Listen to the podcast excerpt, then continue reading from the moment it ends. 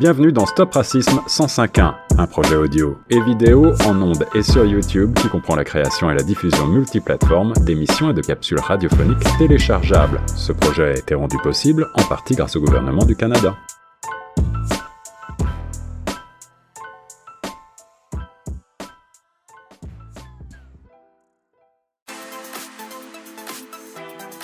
Bonjour à toutes et à tous, ici Joe Tamko, directeur multimédia pour Choc FM 105.1. Aujourd'hui, je suis heureux de vous présenter un nouvel épisode de Stop Racisme 105.1 sur le thème du numérique. Ce projet est rendu possible grâce au soutien du gouvernement du Canada. Donc bonjour Caroline. Bonjour euh, Joe. Donc est-ce que tu pourrais euh, te présenter à l'audience de Choc FM, s'il te plaît? Oui, donc je suis Caroline Isotier, euh, directrice de Tech for Good Canada Technoéthique au Québec avec un K. Euh, c'est une organisation à but non lucratif qui vise à euh, éduquer euh, le public, mais notamment les, les, jeunes, les parents et les enseignants à un usage sain et, comment dire, un petit peu critique euh, des outils numériques parce que depuis ben, peut-être 25 ans que les outils numériques sont entrés dans nos vies euh, quotidiennes, hein, que maintenant euh, tout passe par le numérique, consommer, communiquer, étudier. on n'a pas eu le temps vraiment de se poser et de regarder comment la façon dont sont conçus ces outils ont été, euh, comment ça a été pensé en fait, et comment ça change finalement euh, les possibilités qu'on a de communiquer, euh, ce à quoi on a accès, et c'est justement, je crois, de ça dont on va parler, les biais éventuellement qui sont introduits par finalement tous ces outils qui sont régis en général par des algorithmes et non pas par euh, des décisions euh, citoyennes auxquelles on est arrivé après des années et des années de débat ou des années et des années d'histoire, comme tous les autres outils qu'on utilisait euh, jusque-là. Voilà. Et donc, je fais des. Euh, c'est beaucoup moi dans l'association qui fait des, des, conférences pour les parents et les enseignants et des ateliers pour les jeunes, euh, les élèves à partir de 5 ans euh, pour les initier à être des citoyens du numérique, donc à prendre conscience de comment ces outils du quotidien euh, changent euh, leur, leur comportement, leur vie, euh, leur, leur, vision du monde en fait. Et pourrais-tu nous donner en fait, euh, nous faire un, état des lieux en fait de, du numérique par rapport au racisme? Oui, ben évidemment vaste sujet. Euh, puisque, euh, comme je le disais, cette industrie du numérique, euh, grand public en tout cas, hein, parce qu'évidemment, on ne parle pas des ordinateurs qui existent depuis les années, disons que d'abord, il y a eu les PC dans les années 80 avec Windows et Apple, mais le numérique dont on parle là aujourd'hui, c'est euh, tout ce qui est euh, ordinateur euh, grand public et tout ce qui est évidemment cellulaire. et puis ensuite, tout ce qui est jeux vidéo, outils de, de, de entertainment numérique. Donc, tous ces outils-là, finalement, ils ont été créés très récemment et par des profils qui se ressemblent.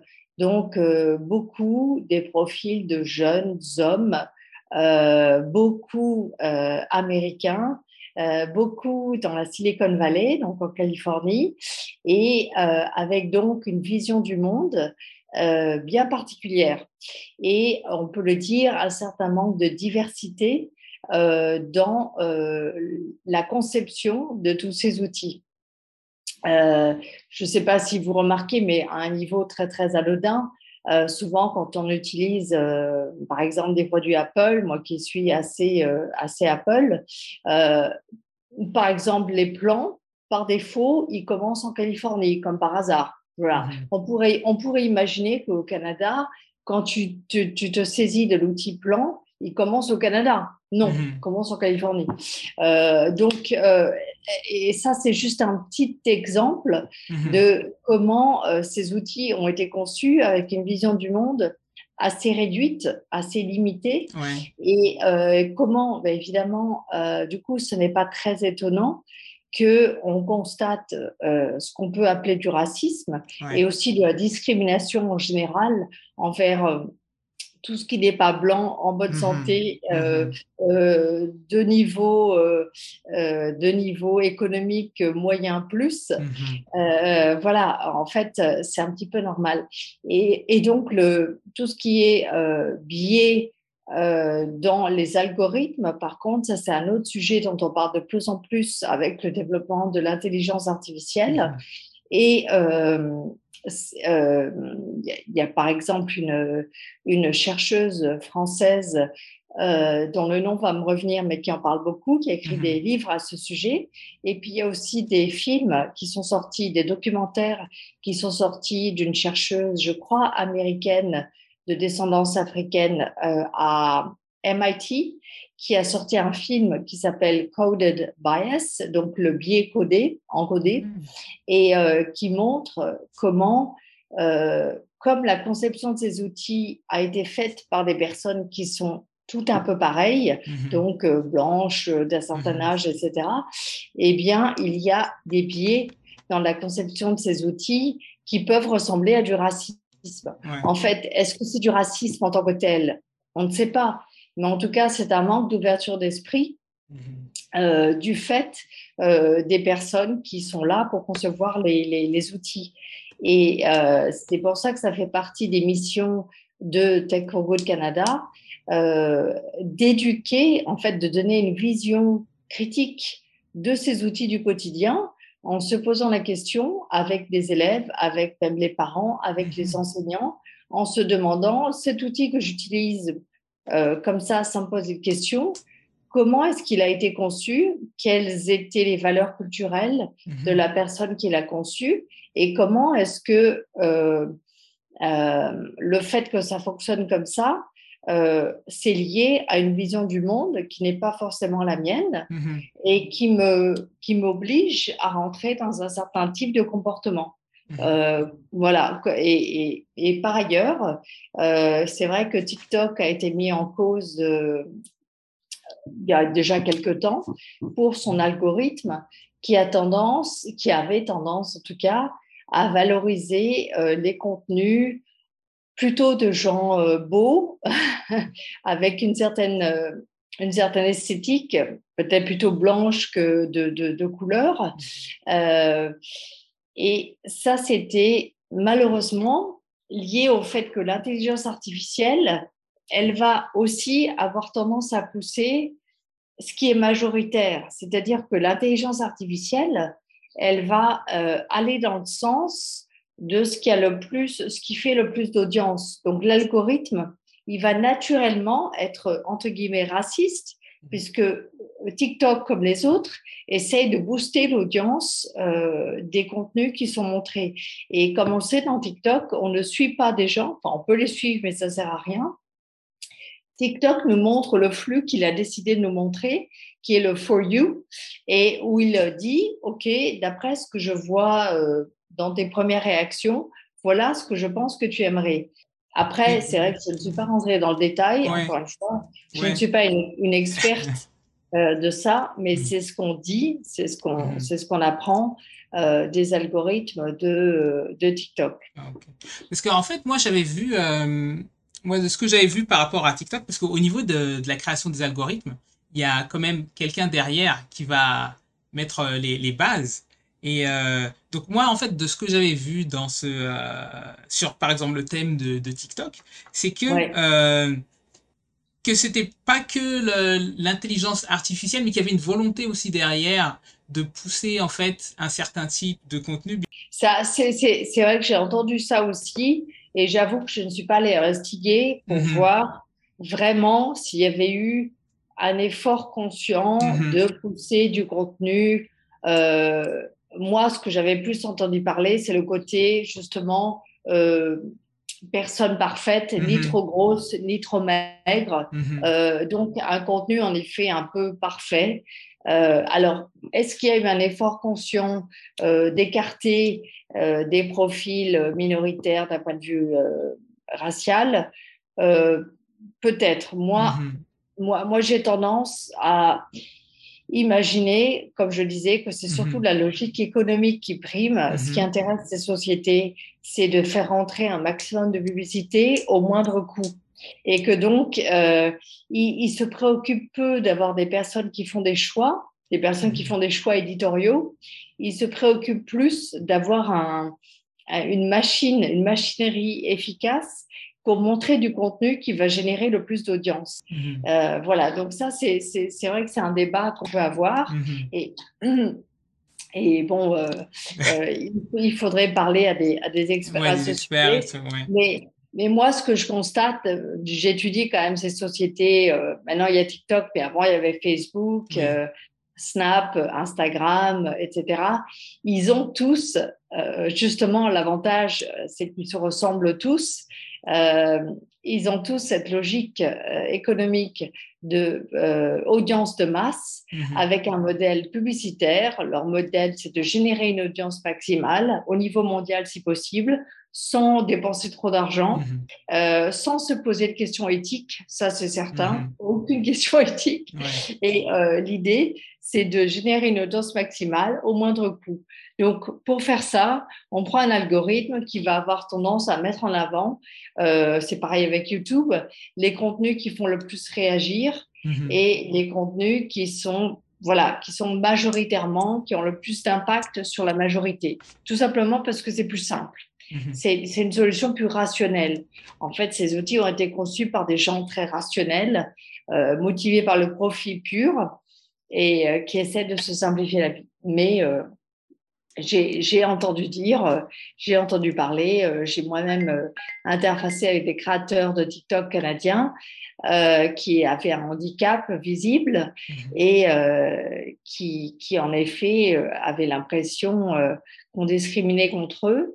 Mais en même temps, ce sont des créateurs qui ont des petites audiences, euh, forcément, parce que bah, quand on met en avant un, un handicap, on ne va pas s'adresser au monde entier, euh, à la majorité. Euh, donc voilà, c'est un petit peu difficile de, de, Mhm. de conclure là-dessus et malheureusement, je ne suis pas une experte à ce sujet-là.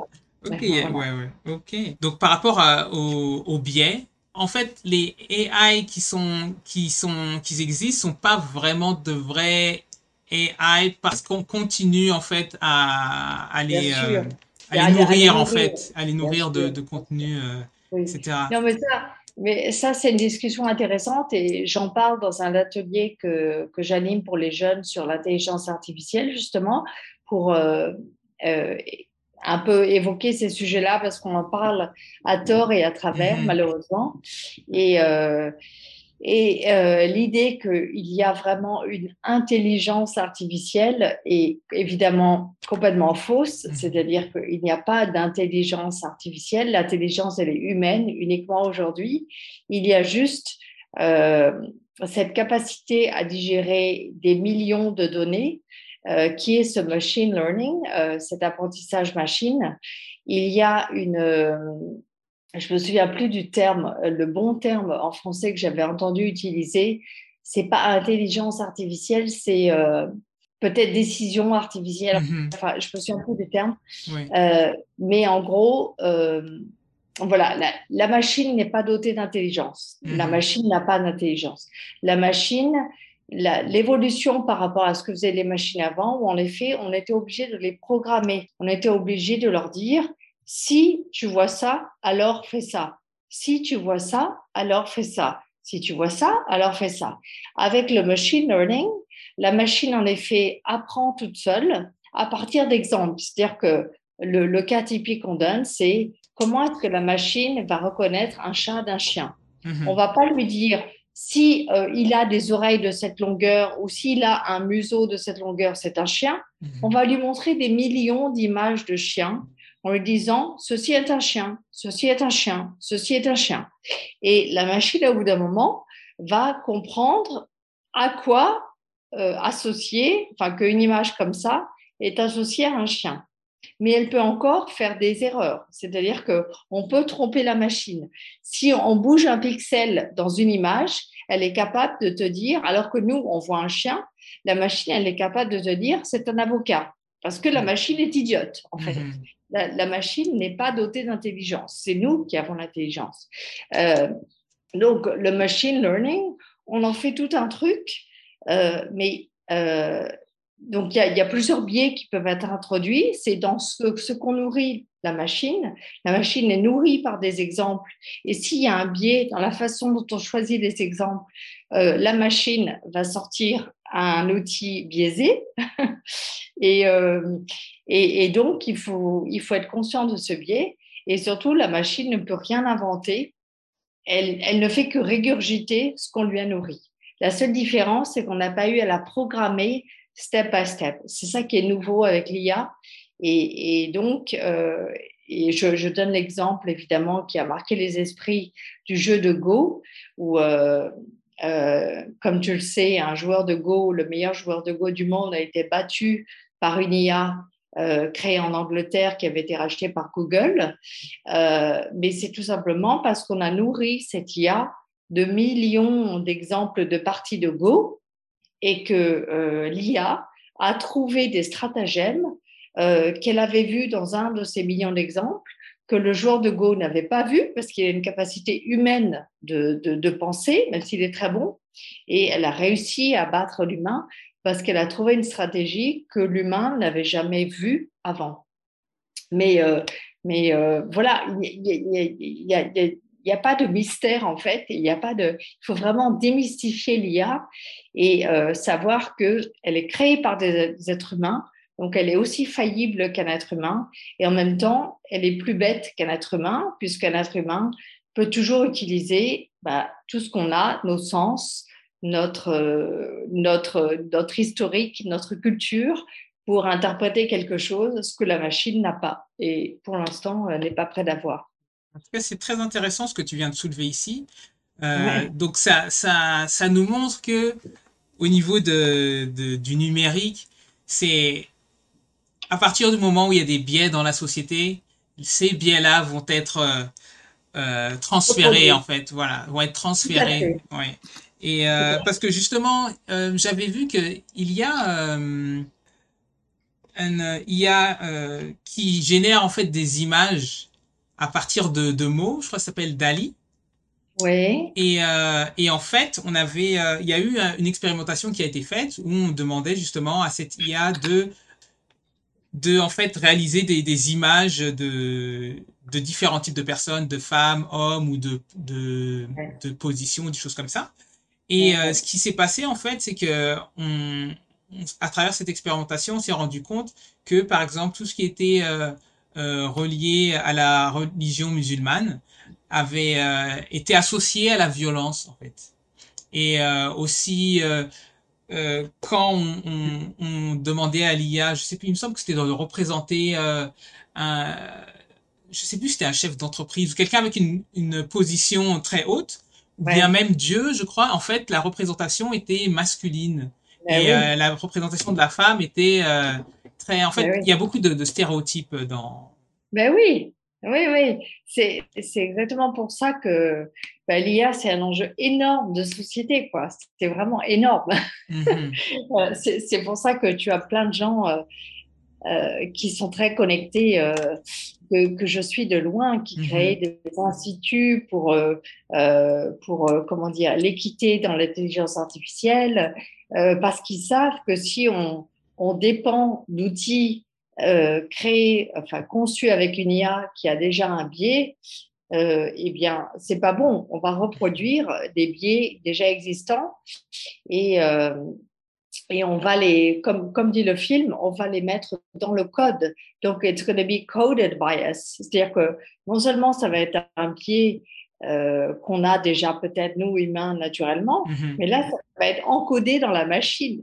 Oui. Donc, euh, et ça va être encore plus dur de dire, ah ben non, là, il y a, y a, un problème. Mm-hmm. Et d'un autre côté, je pense que le fait qu'on on, on fasse apparaître ces biais finalement, euh, en parlant d'IA, d'un autre côté, ça devrait normalement nous permettre de prendre plus conscience des biais qu'on a, nous, en tant qu'humains, quand on prend des décisions au quotidien, parce que ça les rend visibles. Le fait de, de de montrer qu'une IA, elle va reproduire un biais, finalement, ça met en lumière quelque chose qui n'était peut-être pas visible avant. Donc, mmh. c'est c'est en même temps bien et pas bien. C'est-à-dire que du mmh. moment qu'on en est conscient euh, et qu'on est capable de, de, contrecarrer ce biais, c'est tant mieux.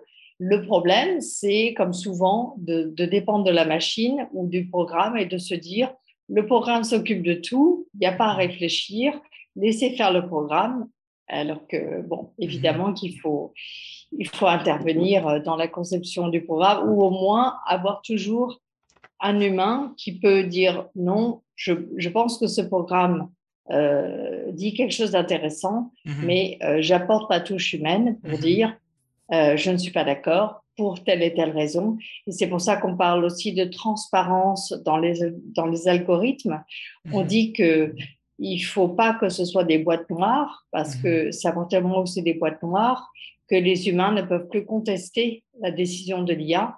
Mhm. Et, euh, et, donc, c'est pour ça que ce sont des enjeux de transparence, de démocratie, de vie euh, quotidienne mhm. énormes, de comprendre comment sont conçus les IA, parce que ça va, ça va changer la sauce à laquelle on est mangé euh, mhm. à, l'avenir. Quoi. Les algorithmes sont des éléments que les, les sociétés ne veulent pas divulguer. Voilà, exactement. Tu as raison. Très souvent, ça fait partie de leur propriété intellectuelle, en fait. Euh, et alors, justement, j'ai retrouvé le nom de la, de la chercheuse française qui, euh, qui a un parcours en France et en Amérique. C'est pour ça qu'elle est intéressante. Elle mhm. s'appelle Aurélie Jean. Et je crois que son livre s'appelle Au pays des algorithmes. Et c'est mhm. un petit livre de poche, donc c'est très facile à lire. Mhm. Et euh, enfin, très facile, ça parle quand même d'algorithmes. Mais bon, c'est quand même pas, c'est pas un gros bouquin. Et, euh, et c'est elle qui dit que il est possible d'avoir une certaine transparence des algorithmes. C'est-à-dire que tu n'es pas obligé de tout divulguer, mais tu devrais pouvoir quand même donner des éléments mhm. euh, de comment tu es arrivé à ton algorithme. Parce qu'elle, elle est elle-même chercheuse et elle développe des, des solutions innovantes. Et donc, elle aussi, elle est intéressée à protéger sa propriété intellectuelle. Mais elle est très consciente des enjeux de société. Mhm. Et donc, c'est pour ça qu'elle dit, il faut qu'il y ait une certaine transparence des algorithmes pour que la société comprenne ce qui se passe et en même temps qu'on protège euh, les concepteurs des, des, algorithmes en leur permettant de protéger une partie de, de l'algorithme. En fait, son, son, livre, enfin, elle a écrit deux bouquins, mhm. mais euh, je crois que le, apparemment le plus récent s'appelle De l'autre côté de la machine. Donc, évidemment, du côté conception, elle, elle dit qu'elle voilà, elle se met du côté conception, elle explique toute cette notion de biais que elle elle-même, elle, mhm. sait qu'elle a, que nous avons tous, que toi tu mhm. as, euh, du, du, du, fait de qui nous sommes, nous avons un biais parce que nous voyons le monde selon un certain prisme. Et, euh, et le, la, seule chose qui importe, c'est de confronter les prismes pour qu'on arrive à une vision euh, complète du monde. Et c'est ce qui manque aujourd'hui dans tout ce qui est numérique. C'est euh, des codeurs qui soient plus de femmes, de, races différentes que la race blanche, de cultures différentes que la culture californienne. Donc, c'est tout ce qui manque aujourd'hui dans, la, conception des outils numériques, malheureusement. Et, est-ce que tu aurais un dernier mot en fait sur euh, le sujet?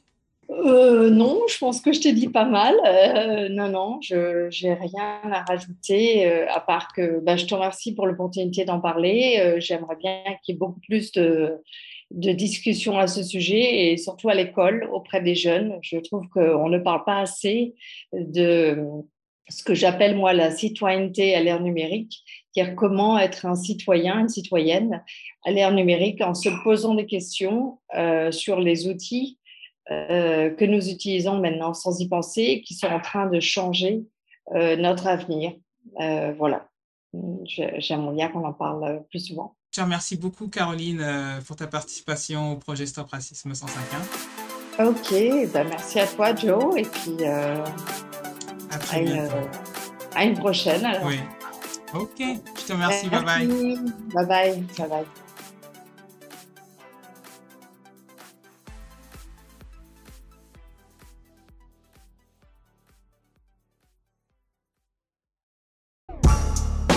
Stop Racisme 105.1.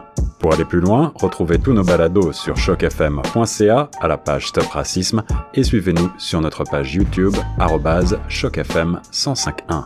Ce projet a été rendu possible en partie grâce au gouvernement du Canada.